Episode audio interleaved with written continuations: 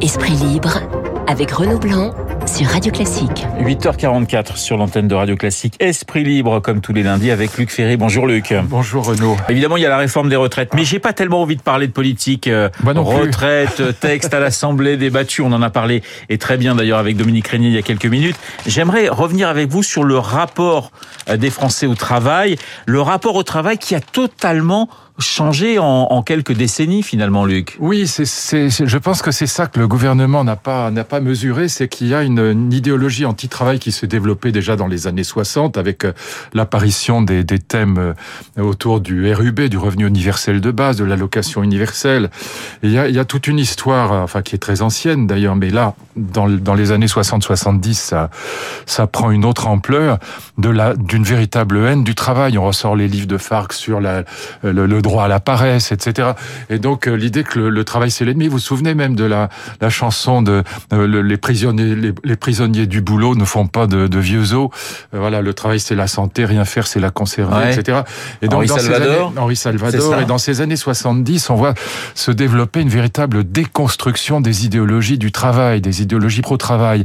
Et là, on a vu pendant la pandémie, et là, là, c'est une espèce d'incandescence, d'apogée, euh, le big quit et le quiet quit, donc la grande la démission tranquille. 50 millions d'Américains ont quitté leur travail pour aller faire autre chose, parce que le sentiment est apparu chez, chez en Occident, parce que c'est pas du tout le cas en Chine, par exemple, mais que euh, finalement on risquait de perdre sa vie pour la gagner, euh, de faire un travail idiot uniquement pour avoir un salaire à la fin du mois, ça n'a pas de sens, et, et donc euh, c'est lié au fait que les grandes idéologies sacrificielles ont été déconstruites au cours des années 70-80.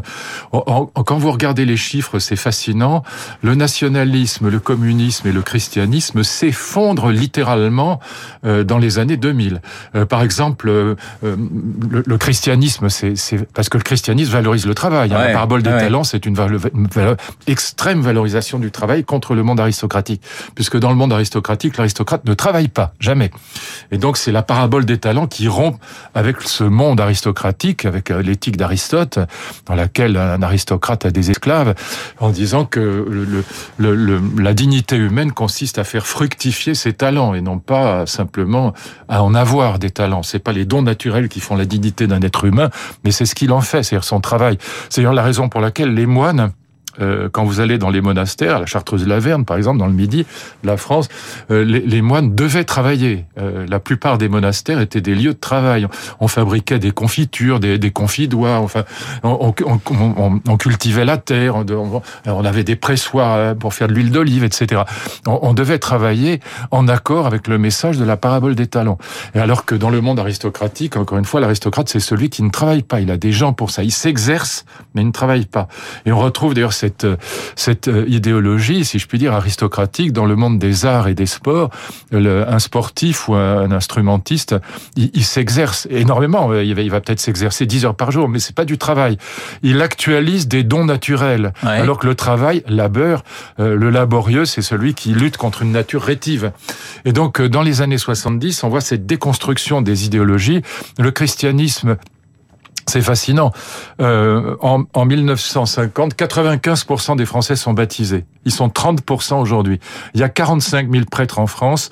Ils sont aujourd'hui 5 000. Le communisme passe de 25% de l'électorat à 2%. Quant au patriotisme, il s'est littéralement effondré. Et ces idéologies sacrificielles, elles, elles valorisaient d'une certaine manière le travail. Et, en tout cas, l'idée de sacrifice. Quand ça s'effondre, il reste la psychologie positive, les théories du développement personnel, son nombril, le souci de soi, le narcissisme, le bien-être, la quête du bonheur. Et dans ce cas-là, perdre sa vie pour la gagner est devenu impossible. Ah, c'est ça qu'on vit. Hein. Ouais. J'écoutais Jean Vier ce week-end, un sociologue rappelait qu'aujourd'hui, le, le, temps consacré au travail dans une vie, c'est 10%. Et c'était presque 7 fois plus au début du XXe siècle. Oh, j'ai pas l'impression que ce soit vrai. Je pense que c'est quand même plus que ça, parce que c'est euh, là, là, il y a un livre d'Alain Corbin qui est intéressant, qui dit qu'on a euh, on a remplacé le repos par les, les loisirs. Ça, le livre s'appelle l'histoire du repos, et donc d'une certaine manière, quand on est en vacances, on travaille encore. Alors oui, oui, bah, effectivement, si vous prenez sous cet angle-là, d'accord. Voilà, c'est-à-dire que autrefois on se reposait, voilà, il, fallait mais se reposer. vous, vous détestez les vacances, mais il y a plein de gens qui aiment les vacances parce que vous, bah, vous travaillez tout le temps. Moi, j'adore les vacances parce que c'est le moment où je peux travailler le plus. Oui, d'accord. C'est le moment où je peux écrire mes livres, où je, je travaille, je peux lire vraiment tout ce que j'ai pas lu dans l'année. Donc c'est le moment où, d'une certaine manière, je travaille le plus. Mais euh, je pense pas que ce soit 10%. C'est pas vrai, c'est faux. Euh, bah, faites le calcul de sur une vie, hein, sur une vie. Donc c'est-à-dire aussi bien à la retraite que avant de travailler. Enfin bon, écoutez. Non, je crois, je crois que le chiffre est faux. On va revenir sur ce chiffre. on va vérifier. Encore une fois, je, je, je crois que le, de toute façon le, le chiffre est faux parce qu'on continue à travailler pendant les vacances. On travaille à, beaucoup de choses pendant les vacances. On relit des, des livres, on, on, on, va cultiver son jardin, comme pour parler comme Voltaire, dans tous les sens du terme. Euh, ça peut être métaphorique comme ça peut être réel. Et donc je ne pense pas que, euh, que, que ce soit le, le, le, le véritable sujet. Le sujet, c'est la question du sens de la vie. Est-ce que ça vaut la peine de faire un métier idiot ou un métier qu'on considère comme idiot? Parce que moi, je pense qu'il n'y a pas de sous-métier. Mais est-ce que ça vaut la peine uniquement pour avoir euh, de 2000 euros ou 2500 euros à la fin du mois ou éventuellement moins? Et regardez, Voire 1300, c'est qui est, le, qui est le SMIC aujourd'hui. Hein. Oh, euh, c'est vous dites? 1300, 1400. Oui, voilà, oui, en, net. Donc on peut, on peut quand même se poser la question, Luc. À 1300 net. Et c'est pourquoi, euh, en effet, dans la restauration et l'hôtellerie, par exemple, il manque 200 000 personnes. Il y a 200 000 postes qui sont offerts aujourd'hui et qui sont pas remplis. Parce que c'est des métiers qui sont relativement ingrats, qui sont difficiles, qui sont pas extraordinairement bien payés, qui sont pas valorisants socialement. Et dans ce cas-là, les gens se disent aujourd'hui, big quit, quiet quit, je vais pas perdre ma vie pour la gagner. Et ça, c'est très nouveau, oui.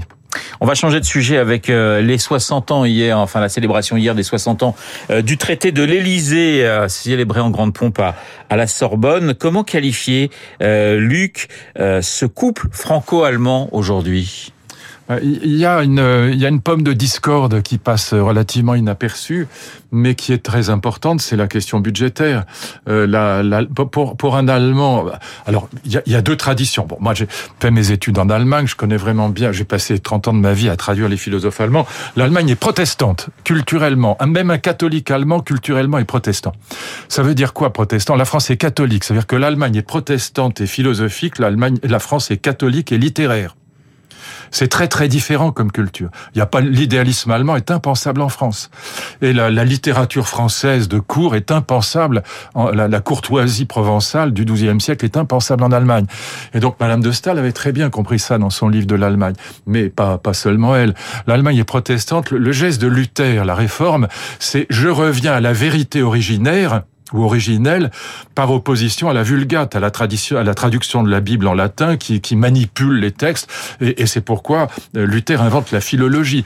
Et donc cette différence de culture Aujourd'hui, elle se concentre sur, sur beaucoup de sujets, mais notamment sur la question budgétaire. Pour un Allemand protestant qui soit de droite ou de gauche, qui soit social-démocrate ou qui soit au CSU ou la CDU, euh, la, la, la, le quoi qu'il en coûte macronien, c'est de la pitrerie, c'est clownesque. Évidemment, on soutient les entreprises, mais dans ce cas-là, on fait des économies budgétaires en face. La France a une dette euh, euh, qui passe de 99% du PIB quand Macron arrive au pouvoir à 113% aujourd'hui.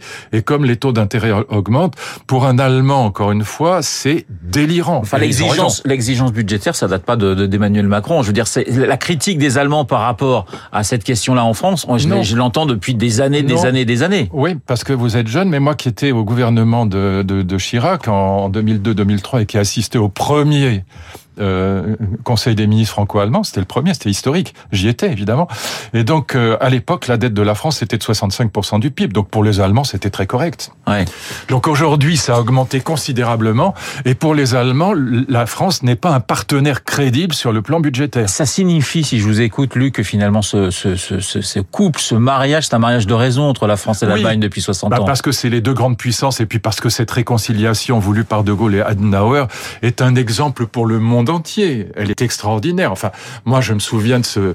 Euh, je, regardais ça à la télévision. J'étais gamin, mais euh, mon père s'est évadé quatre fois des camps nazis. Bon, et donc quand on voyait ces images de De Gaulle embrassant Adenauer après euh, trois guerres épouvantables, quand même, quand même 70, 14, 40. Bon, et donc c'était un exemple pour le monde entier. On rêverait aujourd'hui que les Israéliens et les Palestiniens ou les Ukrainiens et les Russes en fassent autant. Et donc c'est ce, ce modèle-là. Et en plus plus, c'est les deux grandes puissances malgré tout en Europe. Hein. C'est les deux, les deux superpuissances, si je puis dire, au niveau en tout cas de l'échelle européenne. Et donc, on peut pas se séparer. Mais euh, la France ne joue pas franc jeu avec l'Allemagne. Luc, je voudrais aborder, il nous reste euh, trois minutes, euh, un dernier sujet. C'est la une, la une du Parisien sur la désinformation et la, la science qui contre-attaque, notamment parmi les jeunes. Un, un, un, jeune sur six pense que, que la Terre est plate. Oui. bon, c'est absolument désolant. Oui. c'est pas nouveau non plus. Et... Ah, c'est quand même les réseaux sociaux n'ont pas arrangé les choses. Si, c'est quand même relativement nouveau. Moi, on avait écrit un livre avec mon ami Étienne Klein, donc un de nos grands physiciens, sur justement la crise des vocations scientifiques. Et parmi les propositions qu'on faisait euh, pour contrer justement ce règne des fake news, et, et, ça, je ne comprends pas pourquoi on ne le fait pas, les ministres de la Culture ne se sont jamais intéressés à la culture scientifique. Ce qui est dingue, c'est sidérant. Il s'intéresse aux starlets et à l'avant-garde, mais jamais à la culture scientifique. Eh bien, je pense qu'il serait aujourd'hui absolument euh, urgent, et en plus ça marcherait, euh, d'avoir une, une très grande émission en prime time, pour parler en bon français, une très grande émission du type dossier de l'écran, avec des grands thèmes scientifiques, et après on invite euh, des scientifiques, on a d'excellents scientifiques qui sont en plus la plupart du temps intéressants, ils sont passionnants à écouter.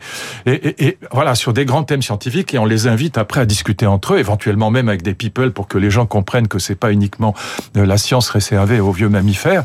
Et donc je ne comprends pas pourquoi, euh, puisqu'on a des chaînes de services publics, au lieu de d'y mettre des émissions débiles, on met pas des grandes émissions scientifiques, euh, au moins une en prime time. Et je pense que ça passionnerait les jeunes justement, parce que euh, cette, cette, cet appétit de connaissance n'a pas disparu. Il est perverti par les réseaux sociaux et par les fake news. Et donc je, je ne comprends pas pourquoi on ne contre pas au niveau du service public de la télévision euh, cette euh, cette déliquescence euh, de, de la des, fake news sur les réseaux sociaux. Vous me vous me le disiez pendant la, la, la publicité, euh, on parlait de fake news justement. Vous me disiez ça ça date pas d'aujourd'hui puisque certains remettaient en cause l'existence de Napoléon. Oui, il y a, y a un, petit livre célèbre au 19e siècle qui, qui, qui explique que Napoléon n'a pas existé, que c'est absolument métaphorique, que tout ce qu'on raconte sur lui, ce sont des allégories et des métaphores. C'est un c'est un prêtre qui va écrire ça. Pourquoi il avait écrit ça. J'oublie son nom là parce que j'ai pas préparé l'émission, mais j'avais lu ce petit livre. C'est un tout petit livre d'ailleurs. il avait écrit ça pour pour contrer euh, les mécréants qui prétendent que le Christ n'a pas existé. Il dit voyez si on veut, je peux montrer moi que Napoléon n'a pas existé. Le livre est très drôle. C'est mon mon vieux maître Ferdinand Alquier qui m'avait donné ce livre et je l'avais lu à l'époque il y a très très longtemps. Pour ça que j'ai oublié le nom. Mais c'était pour montrer que les gens qui disent que le Christ n'a pas existé, bah on pourrait leur dire exactement que la même chose en, en essayant de prouver, il y arrivait très bien euh, que que Napoléon n'a pas existé, comme des gens essayent de prouver aujourd'hui euh, qu'on n'est pas allé sur la Lune. Voilà. Et ça, euh, euh, encore une fois, je, je, je crois qu'une très grande émission scientifique type dossier de l'écran pourrait contrer cette désinformation, ces fake news. Euh, les réseaux sociaux ont quand même largement changé la donne. Merci Luc. Luc Ferry, comme tous les lundis sur l'antenne de Radio Classique pour commenter l'actualité et prendre quand même de la hauteur. Il est 8h57 dans un instant. Eh bien, nous allons retrouver Augustin Lefebvre pour son journal de 9h. À tout de suite.